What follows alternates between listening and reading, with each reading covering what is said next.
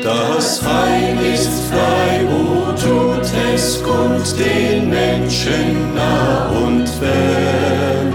O rühmet froh mit lautem Mund die Gnade unseres Herrn. O Freud, o Freud. Es wird ihnen nun wieder die Botschaft des Heils gebracht. Ein Programm, das die göttlichen Wahrheiten in Wort und Lied verkündigt. Möge es auch heute dazu beitragen, dass manch ein Heilsuchender den Weg zu Christus findet und dem Worte Gottes gemäß lebt.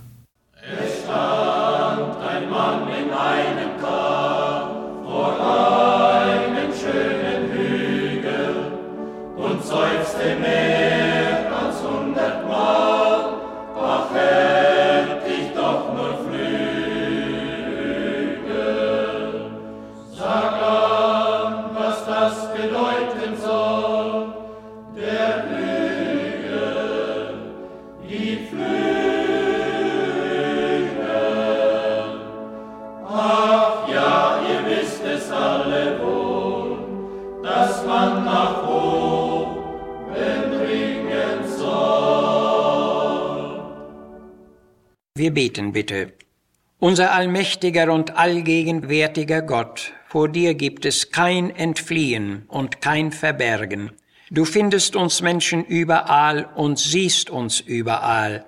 Du weißt um unsere Gedanken und Wege und du kennst auch die Rede unseres Herzens. Wir danken dir, dass du auch unseres Herzens Trost bist und dass du Gedanken des Friedens mit uns hast. Wir wollen das beachten und dich um die so notwendige Glaubensstärkung bitten. O bewahre unsere Herzen und Sinne in Christo Jesu und gib uns in deinem Licht das wahre Leben. Amen. Ein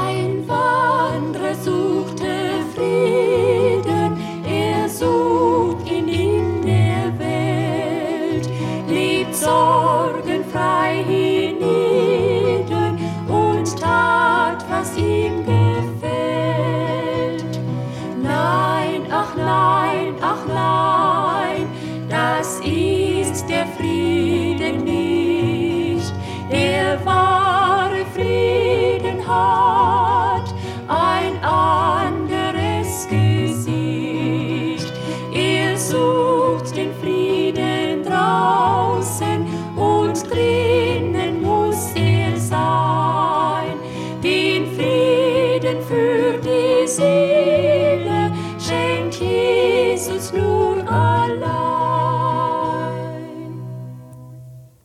Unsere Texte einmal aus Hebräer 4, Vers 12.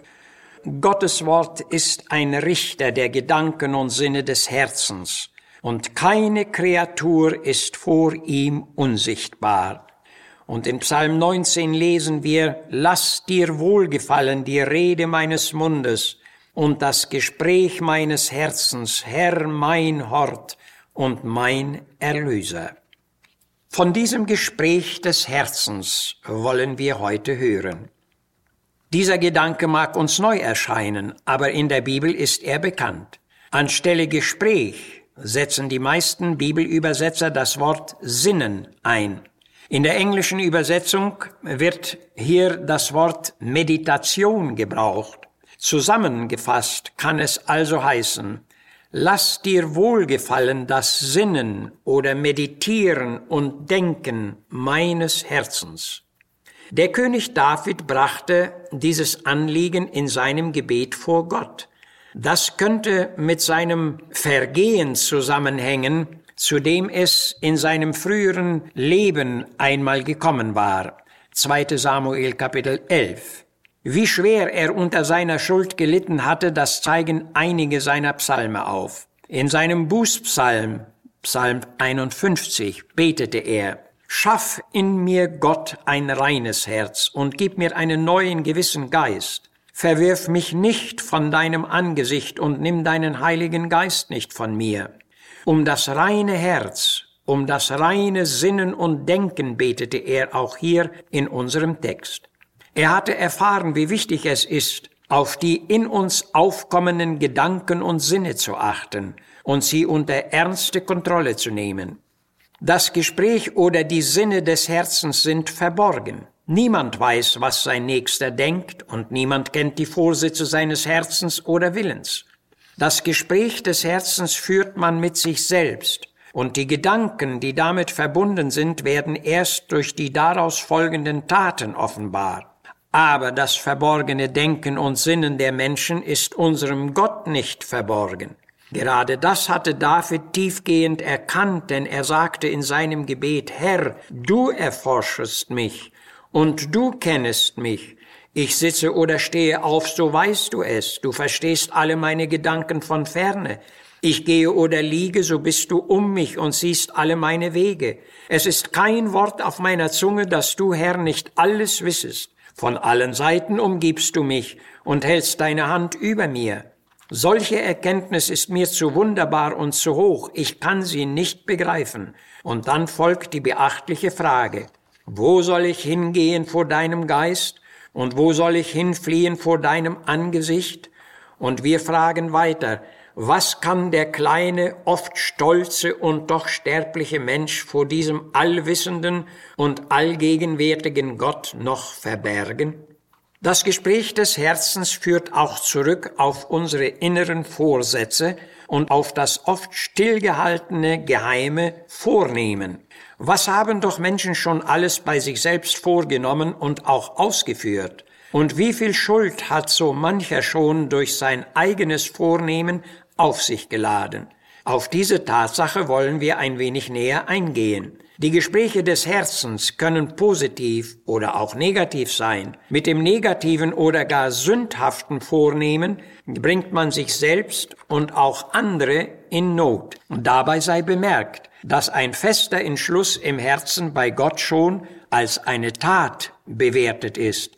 Denn es steht geschrieben, niemand sage oder denke, dass er von Gott versucht werde, denn Gott versucht niemand zum Bösen. Ein jeglicher aber wird versucht, indem er von seiner eigenen Lust oder Begierde gereizt und gelockt wird. Und wenn dann die Lust, das heißt die Zustimmung des Willens empfangen hat, so ist die Sünde bereits getan und der Tod, die Trennung von Gott, ist eingetreten.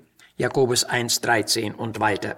Wir sehen also, dass auf das Gespräch des Herzens sehr zu achten ist und dass es sehr ernste Folgen haben kann. Wir wollen uns das nun an einigen Beispielen zeigen lassen. Der große Prophet Elisa hatte hohen Besuch empfangen. Es war der syrische Hauptmann Naeman und der war aussätzig, leprakrank. Dieser Naeman war um Heilung zu Elisa gekommen und Gott heilte ihn. Und weil er mit hohen Kosten gerechnet hatte, brachte er hochwertige Mittel mit, die er dem Propheten als Bezahlung anbot. Elisa aber sprach, so wahr der Herr lebt, vor dem ich stehe, ich nehme es nicht. Er hatte aber einen Diener, und der sagte sich, mein Herr hat den Syrer verschont und hat nichts von ihm genommen. So will ich ihm nachlaufen und etwas von ihm nehmen. Das war das Gespräch seines Herzens, sein inneres Vornehmen. Er versuchte sich durch Dinge zu bereichern, die ihm nicht gehörten, und der Herr strafte ihn mit dem tödlichen Aussatz, die jener syrische Hauptmann zuvor hatte. In Josua Kapitel 7 lesen wir von dem Kampfheer Israels, zu dem auch ein Mann namens Achan gehörte. Die ganze Truppe stand unter dem strengen Verbot, irgendeine Kriegsbeute anzutasten. Aber Achan hatte dieses Verbot nicht eingehalten. Er sah unter der Beute einen köstlichen babylonischen Mantel, 200 Silberlinge und eine Goldstange, und er gestand, des gelüstete mich, und ich nahm es. Diese Lust entsprang aus seinem Denken, aus dem Gespräch seines Herzens, aus dem inneren Vornehmen, und das kostete ihm und andern das Leben. Das Heer Israels hatte nämlich eine schmähliche Niederlage erlitten, die auf Achans Übertretung zurückführte. Sehr beachtlich ist auch, was in den Gedanken und im Herzen des Königs Saul vorging. Als er sah, dass sein Waffenträger David durch seine Tüchtigkeit und Klugheit ein zunehmendes Ansehen gewann unter dem Volk und im Lob des Volkes stand, kam Neid und Bitterkeit in seinem Herzen auf und er sagte sich, das Königreich wird ihm noch zufallen. Diese Gedanken erweckten ein äußerst dunkles Gespräch in seinem Herzen und von da an trachtete er seinem so nützlichen und völlig unschuldigen Diener nach dem Leben. Aber dieses Vornehmen gelang ihm nicht. Sehr zutreffend ist, was Jeremia sagte. Hinterhältig und arglistig ist das Menschenherz. Wer kann es ergründen? Gott verschonte den David. Aber wir sehen, wie weit ein verborgenes Gespräch des Herzens führen kann und was daraus folgen kann. David hatte das schon in seinen jungen Jahren erlebt und darum betete er, Lass dir wohlgefallen die Rede meines Mundes und das Gespräch meines Herzens, Herr mein Erlöser. Darauf wollen auch wir achten, indem wir unsere Gedanken und Gespräche des Herzens am Maßstab des Wortes Gottes prüfen und uns richten lassen. Denn Gottes Wort ist noch immer ein Richter der Gedanken und Sinne des Herzens. Amen.